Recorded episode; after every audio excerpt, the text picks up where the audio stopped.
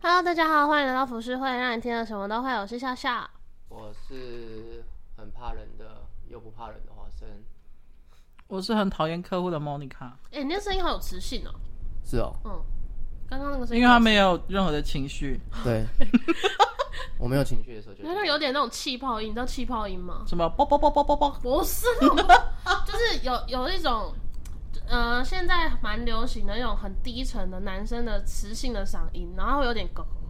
哦，所以我可以练一下这个声音。对对对对对，然后去骗小姐姐。其实我有发现，那个就是有一些人在有一些在 YouTube 上面做早期只只用声音出来的的 YouTuber，嗯，他们早期如果没有就是特意就是变声，或是特意用声音去雕塑的话，嗯，前面都我都听不下去，为什么？因为我已经听到他后面变就是已经进化完成的样子了，他讲话就会有一种魅力在，所以你说他早期是很赤裸的，早期很赤裸，就是就是跟还没还没发现变声器的好对，处。跟朗读和未朗读的样 子。他应该也不是用变声器，啊他就是刻意去训去练自己，学训练自己的声音这样。哦，我我知道，就有像有些歌手，他一上台之后，他的声音就会不自觉压低对，之类的，但是一下台就是一个大烟嗓。哇，好厉害我 哦、不会说是谁。好，我们像今天要聊的呢， 像五月天不就是啊？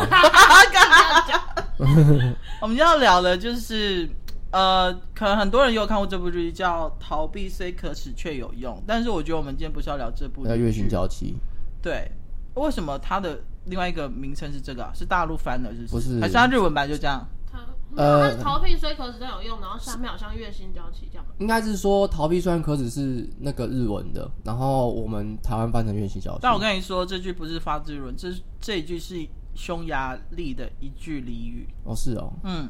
就是他们的原本的日文的剧名是这个剧名，然后对，然后台湾是翻成月薪娇妻。哦，对好，我没看，因为我对日剧真的蛮无那感。部片的蛮好看的，因为我很喜欢《新人之一》。哦，那你知道因为新演员是新演员对吧？对因为这样子他爆红嘛。嗯，对，然后爆红有一年好像是他们那一部上映的时候，那时候去日本，然后去日本刚好跟我一个日本朋友约在一东京的一间书店前碰面的时候，我在等他的时候我就进去翻，我真的吓傻了。他们那个书店杂志封面哦，十本有八本都新演员做封面，日本的生态其实就是这样，我也是听小玉讲我才知道，因为她有她很喜欢 AKB 嘛，所以她其实有对日本演艺圈有一定的了解。她说日本的艺人，不管是搞笑艺人还是那种偶像派的、啊，你只要有一个东西红了，你永远就是靠那个红就可以了。对你看像 Pico 太郎，他到现在还是可以用那个 Apple Pen，谁还要看 Pico 啊？但他还是在日本还是红， PPAP，对，他就靠那个东西就可以其实红一蛮辈子。爽的欸、嗯，日本就是这样，就像林俊杰永远只要唱《江南》就会嗨，不会，它就是不会。它就是匠人精神的概念吧，一直打磨那个东西，然后就一直哦都，是对那对对个东西对对对对，然后对一啊直一直推陈出新那样子。对啊好，反正那时候我才很惊讶，说我才就是跟我日本朋友，我们就碰面之后我才跟他说，哎、新演员在日本红成这样子，他就说，对他就是露出很日本很惊讶，他说你怎么可，他一副都不可置信，想说你怎么会问这种问题？我想说，干，因为我台湾人啊，神经病好笑哎、好。 你知道到年末就会很想骂人，不知道为什么。然后因为今天有客一个客户惹我生气，所以我就心情很复杂。好，就是我觉得呢，每个人在生活中，或者是工作，或者是情感上，都会面面对一些事情，都会想要逃避的时候，比如说太辛苦，或者是不敢告白，或者是不善与人交流，然后就不敢开口。所以他们，呃，我觉得有些人的性格，也不是说有些人，我觉得大部分性格，他们就会觉得，好，当下先不做这件事情，嗯这就是一种逃避。嗯，对啊，对，然后我觉得有时候逃避其实是一种自我防卫的感觉。嗯那我我今天为什么要想要聊这个？是因为我觉得，虽然说虽然说这句话叫做逃避虽可耻但很有用，但是我个人是觉得，偶尔让自己放下自己的自尊，然后去去做一些比较畏畏缩缩的事情，其实不用给自己太大的苛责。嗯，对，因为我真的觉得人活得很辛苦。刚刚为什么这集录的那么悲伤？啊好，就是我觉得有时候人其实活得很辛苦，然后会有一些逃避心理。那那种逃避心理，我觉得可以把它解读成一种任性。嗯，对，我的，我觉得我最有有感的例子应该是，我其实后来才发现的，嗯我觉得我好像有接电话恐惧症，真的吗？嗯这好像蛮我我也有哎、真的哦、会就是不想接电话。啊，我我一文是看到没有号码显示或未没有不熟悉号码，我都会立刻接起来喂，然后喂你好，然后他就会挂掉，然后我就跟他说你妈的嘞。又是诈骗集团。对，我想说妈，为什么每次讲一声就不 因为出 应该说，我做这一行之后，我才克克服这件事情。啊因为做这行之后，变成说你不得不接电话、啊哦，而且很多事情你是你不讲电话是没办法马上解决掉的。但他可能要，因为你用你用文字可能会误会，然后讲更多，或是来回沟通时间更长？对，然后就变得很浪费时间。然后所以我是因为这样子才才克服这件事情，不然的话，我以前看到我是拒死绝都不接。拒绝接电话的。啊，我反而是做这一行之后，这个情况更严重。真的为什么？我以前其实就不太敢接电话，就是就算还没有当 YouTuber 之前，那没有智慧型手机之前呢？就是有有联络部里面的号码的我才会接，没有的我就不接这样子。那有没有经历过 B B 扣时代吗？没有，那是我妈的年代。 啊好 B 哦没 B 事 Q 时代真的没有哎、而且你说什么大哥大也是一样。哦、s o r r y 你的笑容是你经历过对不哎大对哥？大是什么东西？大哥大就是那种黑金刚啊，就是你的按键可能还是塑胶按键的那一种，哦然后立起来白色的那种塑胶按键。所以大哥大已经已经是 B B Q 后面的了。后面它呃 B B 扣的末期，接下来接的第一个就是大哥大 B B Q 是只能传几个讯息过去，传讯息，然后要你回电，然后呃应该是说，比如说我传讯息给笑笑，比如说一零一九，就是我们的一个暗号，就是你我们会设定一个号码，然后你只要看到这个号码一零一九，你就要先打回去，但打回去的时候中间会有一个呃传讯系统，会有一个小姐，然后你先打给她，然后她就说呃什么扣机什么的这一这样子，然后说一零一九你要回扣嘛这样，然后她就说对，然后她就会帮你，比如说你打回来，然后你就会转接给我，然后我又接到你的讯息这样子，怎么那么麻烦啊？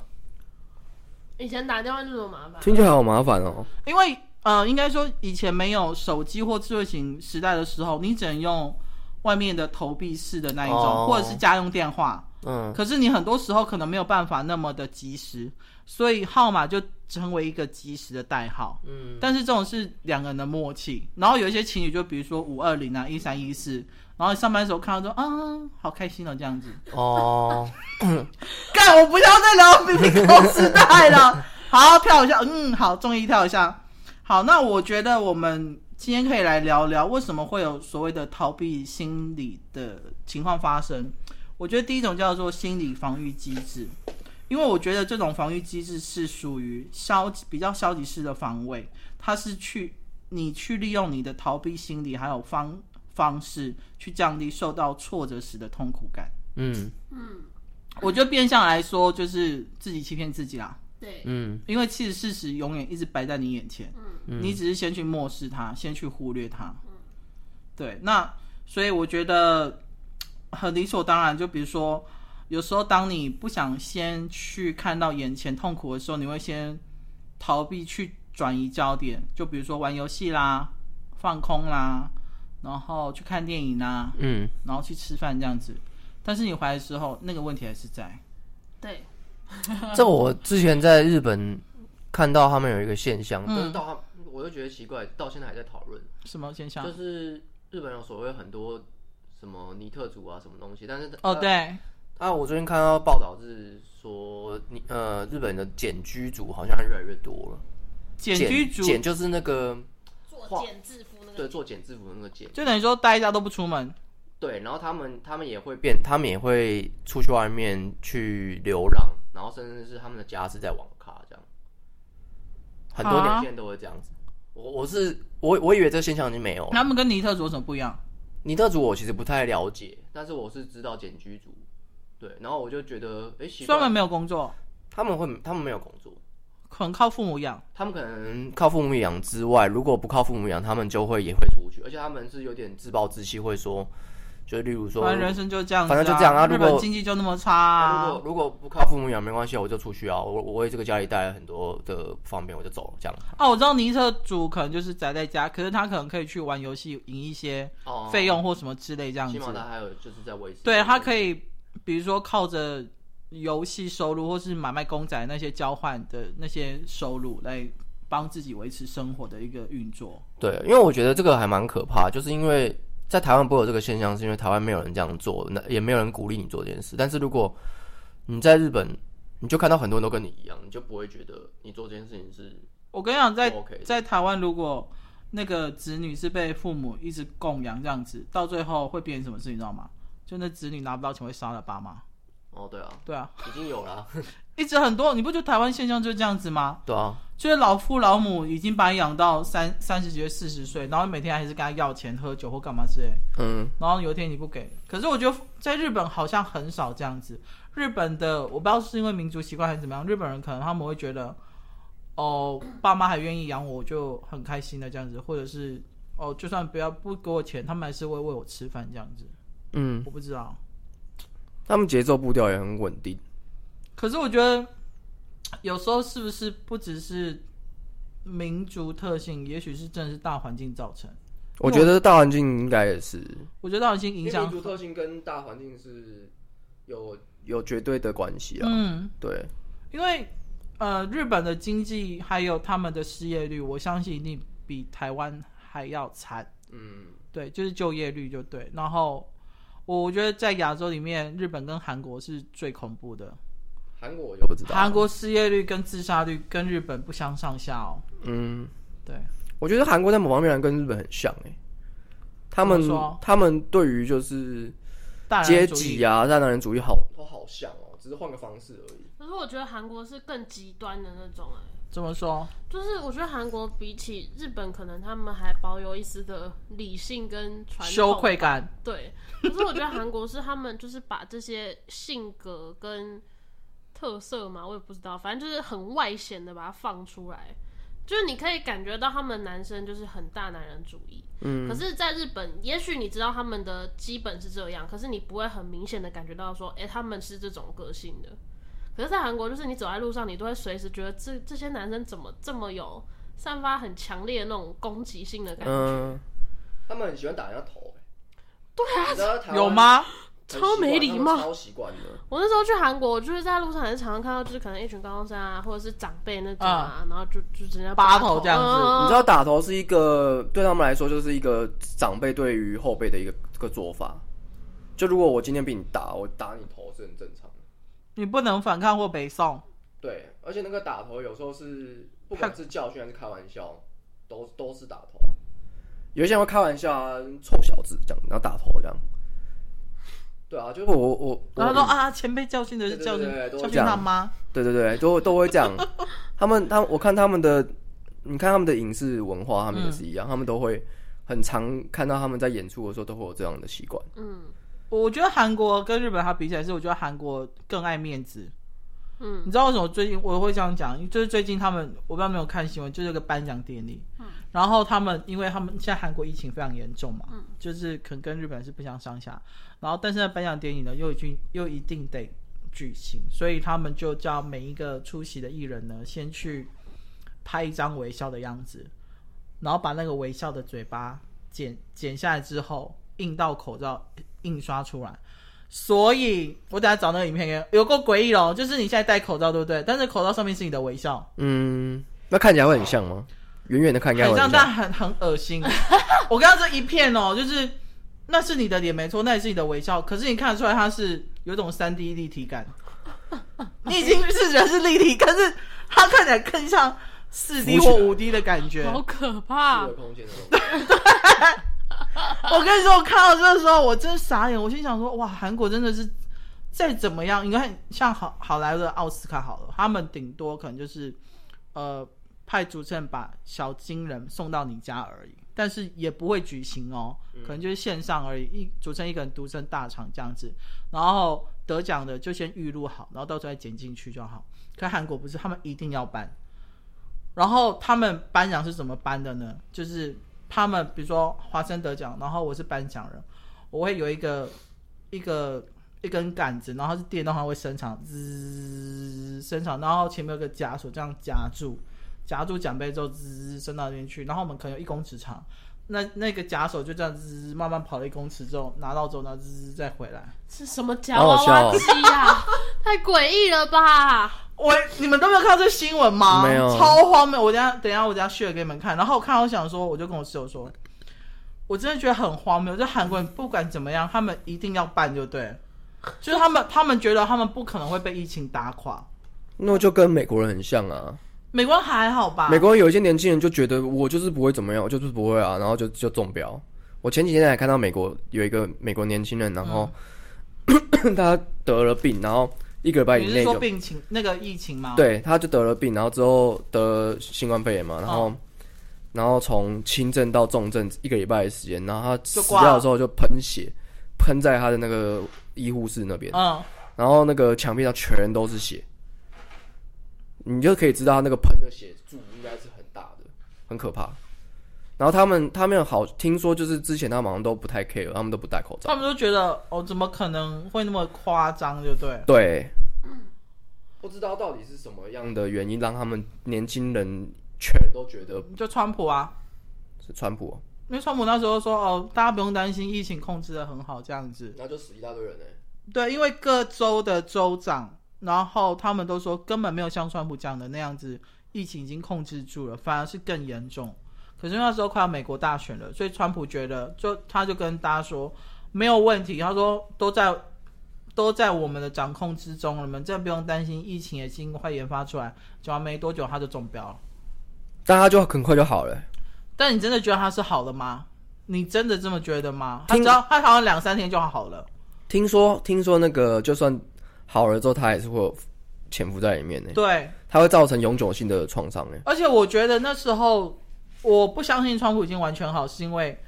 第一个，我觉得他也，我不，我觉得你不管你的权威再高，或是你的地位再崇高，好了，你还是一个平凡人。你碰到细菌还是一样啊，对啊，你你病就超级算病毒还是一样啊你。就算有所谓的最顶尖的医疗团队好了，可是如果真的有那么强的医疗团队，为为什么美国死伤还会那么多？嗯，然后还有一些权贵的人也都是，你看英国，英国他们都好回来回来这边好，对，反正我们常常离题这样子。然后呢，我觉得呃，有些人会逃避呢，还有另外一个原因，就是因为他缺乏解决问题的相应能力，嗯所以他不知道该怎么办。嗯，他就觉得说，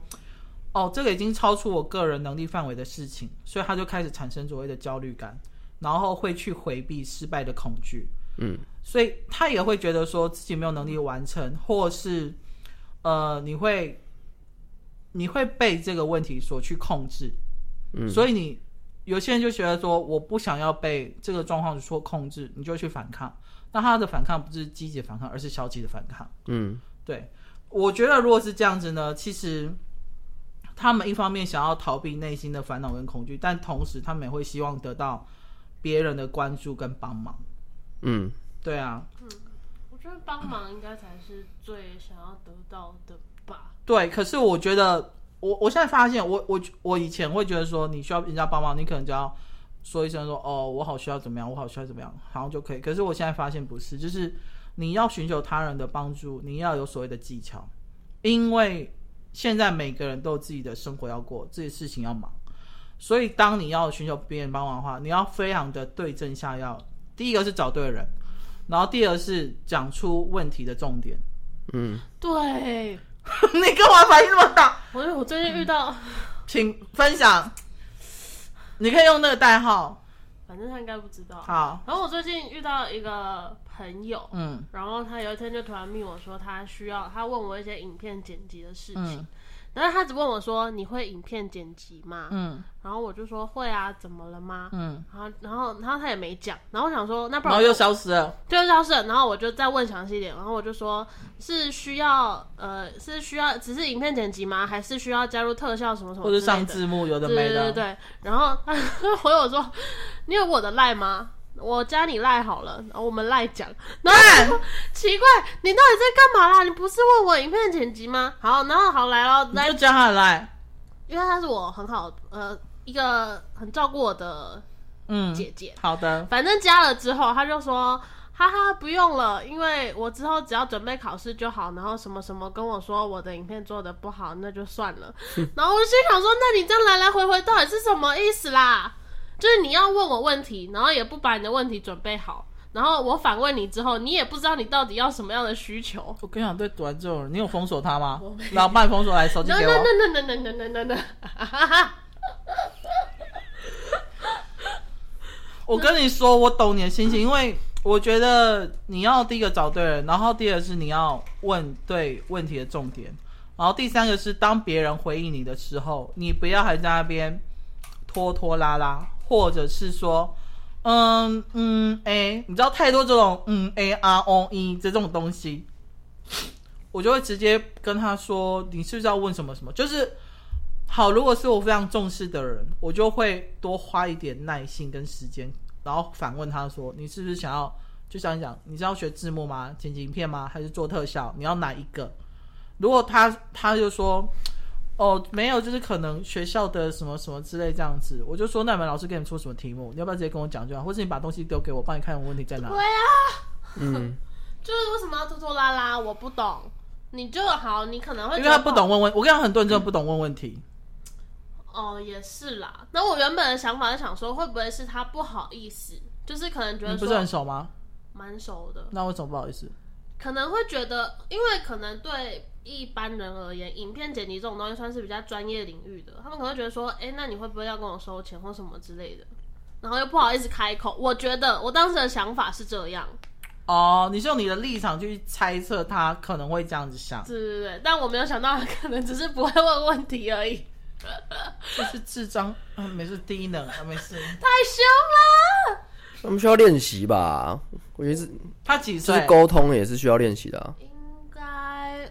二八二九，他不年轻了，嗯，不年轻了，已经已经是孩子的妈了。因为他们逃避归逃避，我觉得就是当然就是不要影响到别人呐、对啊，因为我觉得其实很我算是蛮常逃避事情的，惯性有一些事情，像例如说生活上的事情，我就很常逃避， ，like，her，呃例如说脏乱这件事情啊，我就会逃避啊，你就是会觉我得，就放在那边啊，反正我也不会影响到别人啊，这是我家、啊，可是你家会有朋友来，啊但是他们偶尔来啊，我干嘛为了他们去做改变？哦，你就会有这种想法出现，就对。对啊，为什么要为了朋友去做改那变你？知道猫很爱干净吗？我知道猫很爱干净，那你会为了猫猫儿们去做一些整洁的事情吗？嗯，会，他们比较重要的地方我就会，但是还是还是惯性，就这种懒惰是先天性的。就是可能累积到真的好像发出异味了，或是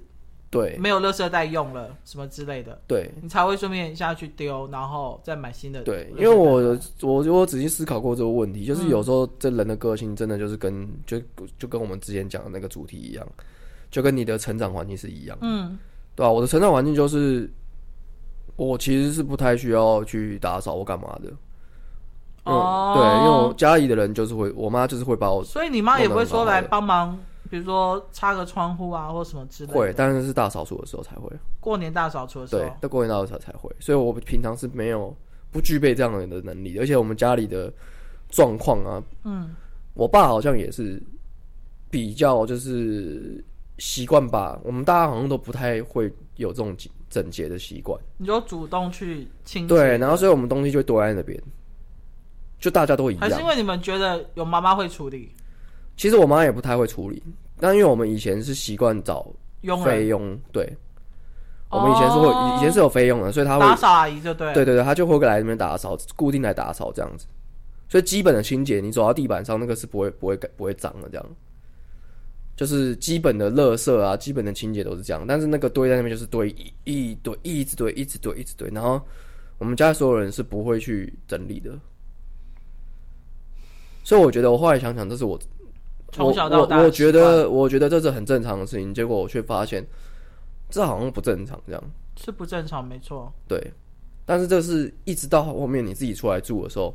然后你跟别人接触之后，你才发现这是不正常的事情。可是你一刚开始采取的方式是先逃避，对，但我不觉得那是逃避，因为我觉得我平常就是这样啊。嗯，对啊，就是我从小到大都这样，这样应该不算是刻意逃避啊，不因为算。你没有意味到这啊但是当这你件事情是当你意识到这件事情不太正常之后，你有去做一些调整吗？哎、有，但是是比较没有发自内心的去改变。哦，是有点像强迫自己。对，但是我觉得真真的要找对方法。我觉得每一个人都必须要找一些方法去，就是逃避这件事情。我觉得逃避归逃避，就像但是就像你说的，它现实就摆在那边。嗯，对，就就有点就有点像是为什么我这这近年来会喜欢去看那些神秘学的东西，就是因为没有人解释得了，然后它它就是事实嘛，所以它就放在那边。然后如果大家都避而不谈的话，会不会之后就是这些阴谋论，就像有点就是例如说中央大学阴谋论，我们不去讨论，然后大家都说啊不可能啊不可能啊，怎么可能会这样？什么？然后但是最后就是这样，那怎么办？就是所以，我才会对那些有有兴趣。但我觉得，就是很多状况都是你没有搞清楚那些事情的问题的核心点在哪里，你只知道哦，我跟你的习惯很不一样，就是你很爱干净，我不爱干净这样而已。嗯，对，所以我不觉得这个是问题。嗯，那时好，候因为我觉得，我觉得接下来有一个现象可能跟你刚刚讲有关系，就是因为你可能比如说心理防御机制，或者是你缺乏解决问题的相应能力，你就会产生一个状况，就是伴随拖延症的出现。嗯，拖延症，你们知道拖延症吗？就是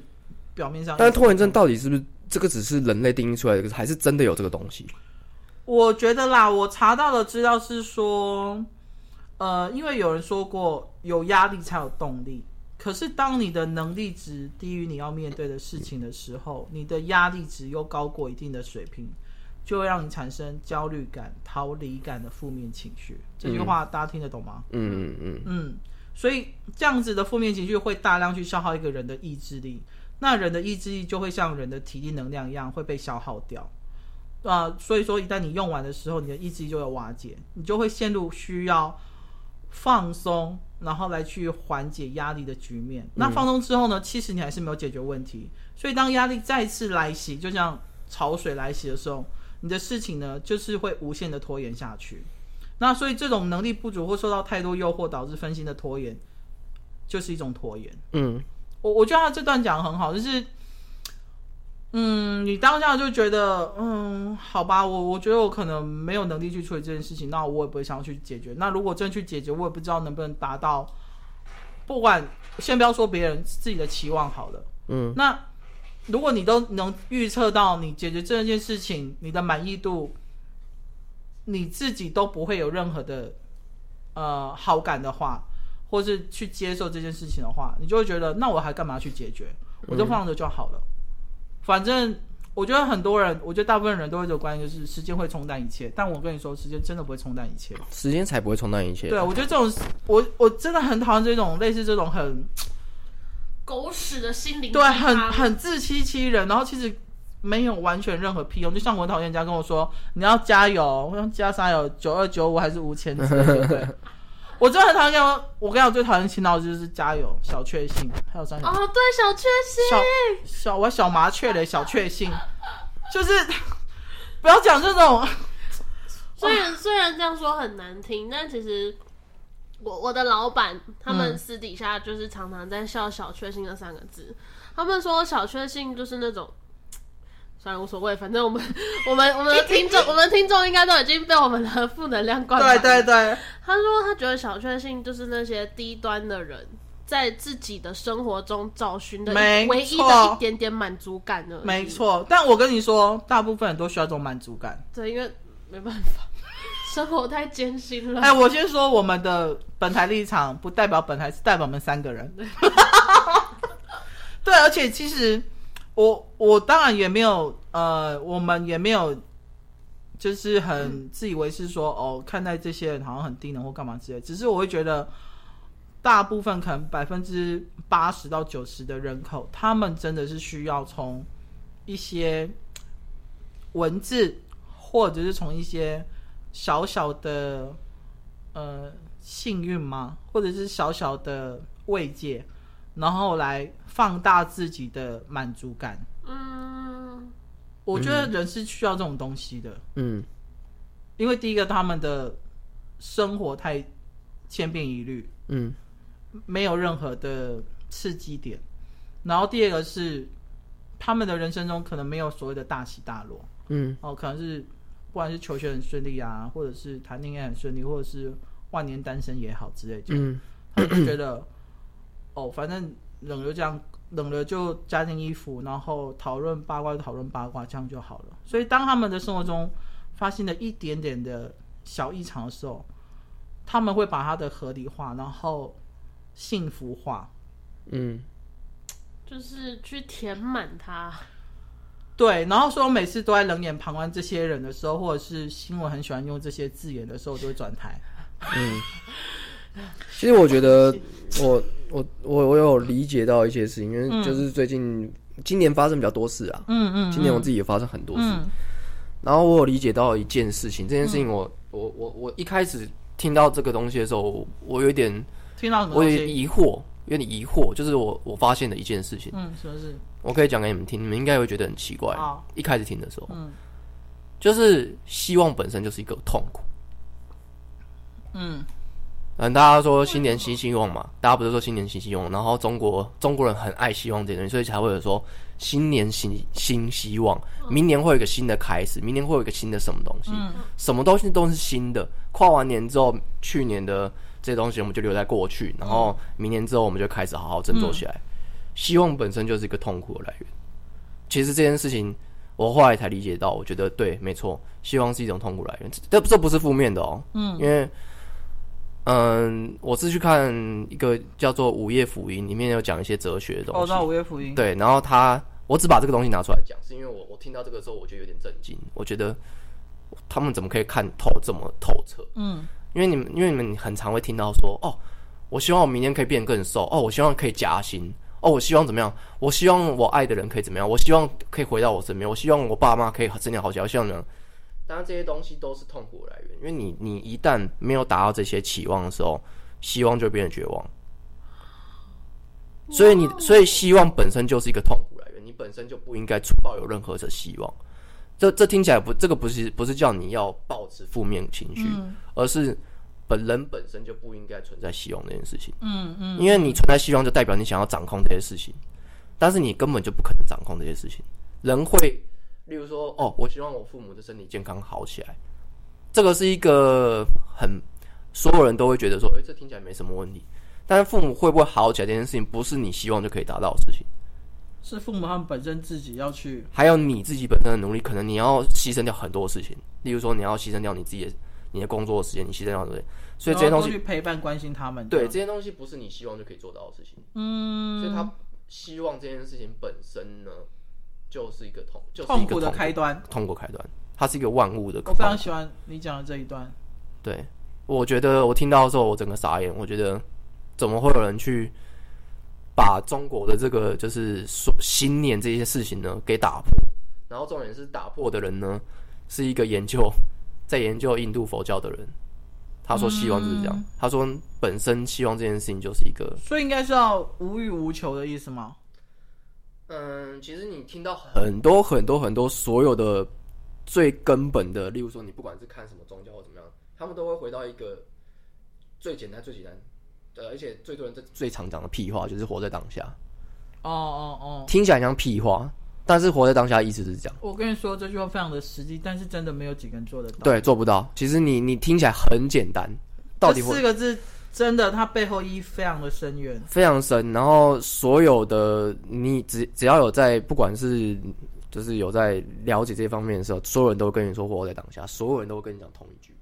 嗯，大彻大悟的人全部都跟你讲同一句，或者是他们经历了很多打是生活的一些打击啊怎么样，所有人都跟你说你就是活在当下。那你觉得你现在有活在当下吗？我觉得我要学习活在当下，我要学习还在学？对，还在学，因为不敢保证说自己已经得到了很就是大彻大悟什么东嗯西，只但是我只知道哦，我开始理解这件事情，我开始理解就是哦，原来其实不能这样子，不能这样想，希望本身就不能就是不是让你这样滥用的，我只能说恭喜你，你又成长了一点点，对不是一步，是一点点，嗯，就像婴儿爬爬出了第一步一样。对，就是一点点。嗯，好，我们要结束做收尾，就是还 没，哎没有因为我觉得这语调感觉很像，你知道吗？不是，就我我有我也是蛮震惊的，我有觉得好像上了一课的感觉。有哈，对啊听众们你们有吗？好，要说有哦， 哈，我好像被传被布道一样，真的你去开你个的宗眼睛教开始有点漩涡，对啊，好像好像被被洗脑的样 子，嗯就是要加入宗教啊。因为这个东西是在探讨人的本质这件事情，我觉得就很有趣。就是不管是心理学还是人类学，甚至是神秘学，应该最终都会回归到就是去讨论这件事情，因为人的相行为模式就跟这件事情是有关的。但是因为普遍的价值观会对“希望”这两个字就是一种，应该说一直以来，不管是古代还是现在，大家传输的一种观念就是你要有希望你才会活下去。对如果你没有目标、没有希望，你就没有人生的目的了嘛。对但是我我真的第一次听到，就是希望其实是痛苦的来源。对是因为我觉得大部分的人应该也不会真的去细想说你希望什么东西。其实如果你得不到之后，反而会让你更难过、更痛苦而已。对，就是我觉得除非呃这件事情只有建立在一个事情上可以成真，就是那个人是从头到尾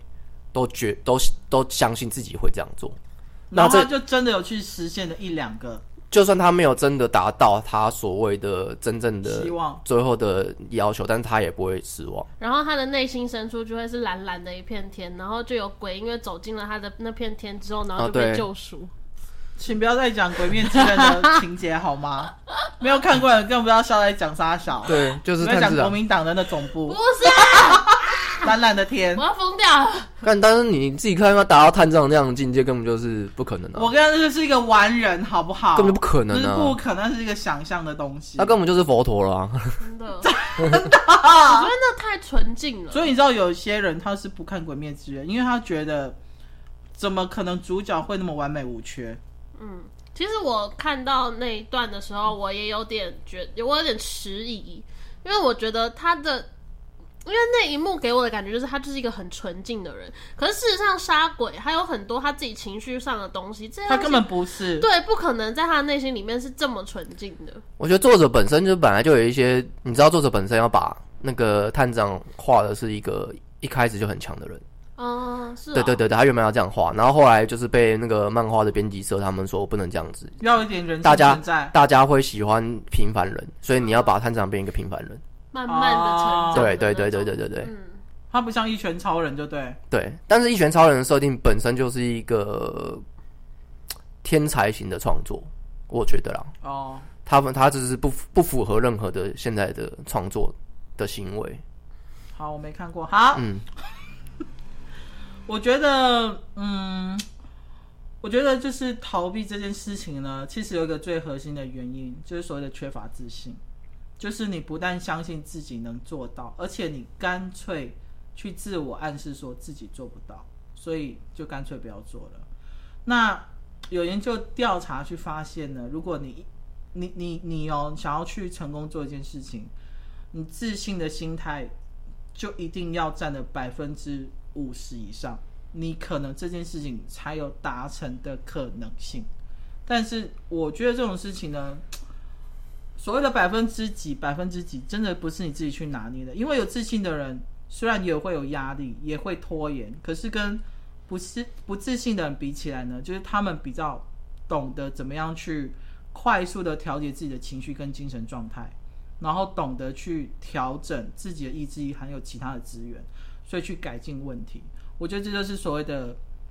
好，比如说一个强者好了，跟一个弱者，他我相信他们都会有逃避的状态。可是强者是当他逃避之，第一个他逃避时间不会太久，但是在逃避的过程中，他就会去思考说，我要去怎么去解决问题，我要怎么去处理我的情绪，我要怎么去面对这个状况。嗯，这在逃避的过程中，他已经脑袋已经已经开始在运转了，运转运转运转，所以这个时间不会太长。等他的运转停了之后，他的逃避状态就是 close 了，就已经变 off 状态了，他就会去解决它。但是没有自信的人呢，他就会觉得，好逃避的时候，他就是嗯，嗯，反正反正我一辈子就这样。嗨，对我就这样子啊啊，反正不解决我也不会死啊啊，反正不解决顶多被骂一下而已啊，对啊被念一下就好反了。正别人也在烦，不是只有我烦。对啊，反正反正嗯又没有关系，然后我我明天还是哎、我们等一下去吃什么啊？对， 因为我觉得很像国中虾妹哎、我跟你说，很多上班族其实都是这样子。啊，好烦哦、上班族好像很常这样，是因为你你真的不做也不会怎么样啊，你就顶多被 fire 掉，这些工作其他人会做、在啊。找工作，对或啊，者比如说被主管念一 顿，然后可能下班你可以去找你的另外一半、你的朋友嗯或者是你的宠物、嗯去去放松心情，然后去 complain 一下，这样就好了。嗯可是我我说老实话，因为可能像我在工作的时候，我每一个公司或者工作，我第一件事情进去就是我要先把我不会的东西学会。嗯学会之后，虽然说这样子很贱，但学会之后我就会开始想说，这间公司有没有我继续待的价值？其实就不会很贱啊，本来就是这样啊。但你知道大部分人不是这样子吗？嗯，大部分人是我反正我就是哦，薪水不错，然后对，就待着，钱然多后事少，离家近。哦对，没有，现在没有这种事 情了，现在已经没有了，钱对少事多离家远。可能以前的环境是可可以这样的。对对对对，但现在没有办法，所以我觉得现在反正反而很多人是会觉得过一天是一天，他们会把很多大环境的因素加注在这件事情身上，比如说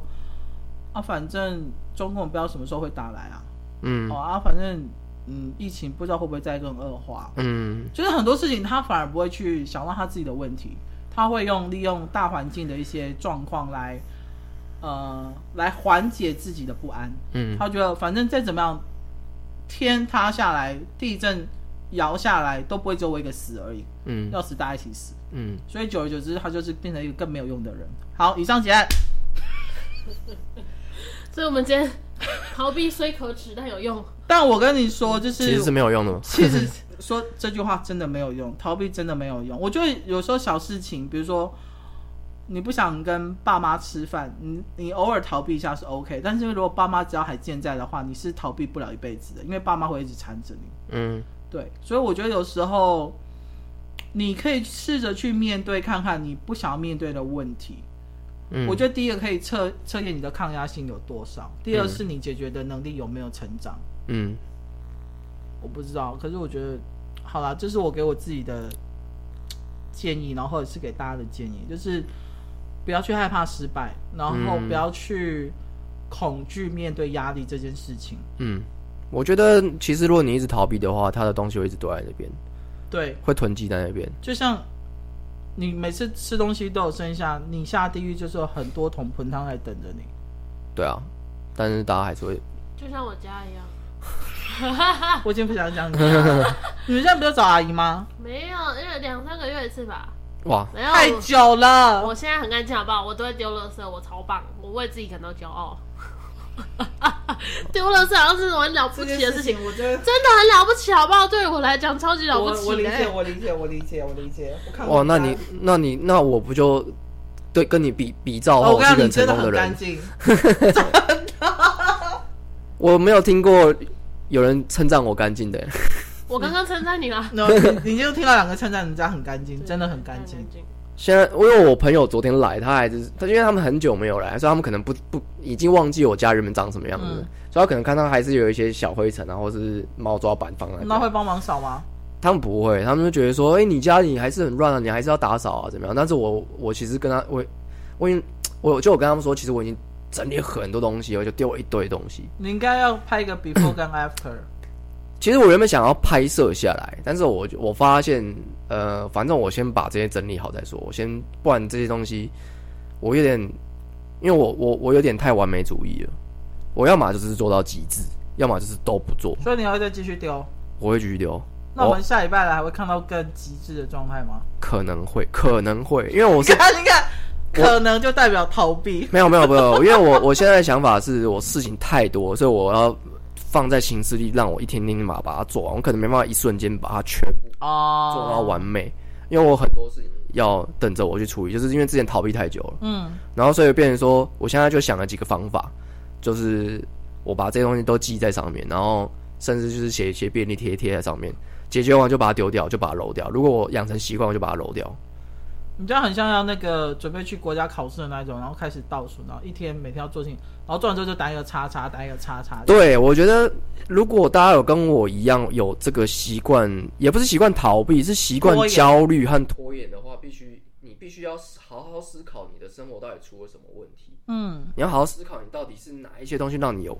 造成烦嗯其恼实。你自己都知道，对不对？你其实自己知道，只是你会因为人都会健忘嘛，有时候真的不是逃避，是忘记了。因为例如说，好，你你你有的衣服太多了，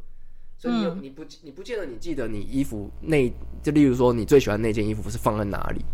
哦，如果你没有好好整理的话，了解了解，所以我现在就是规划说，好，我有一些必要的，我一定会用的，然后我就放在哪里，我就不会忘记它了。嗯嗯嗯嗯，对，因为我有一个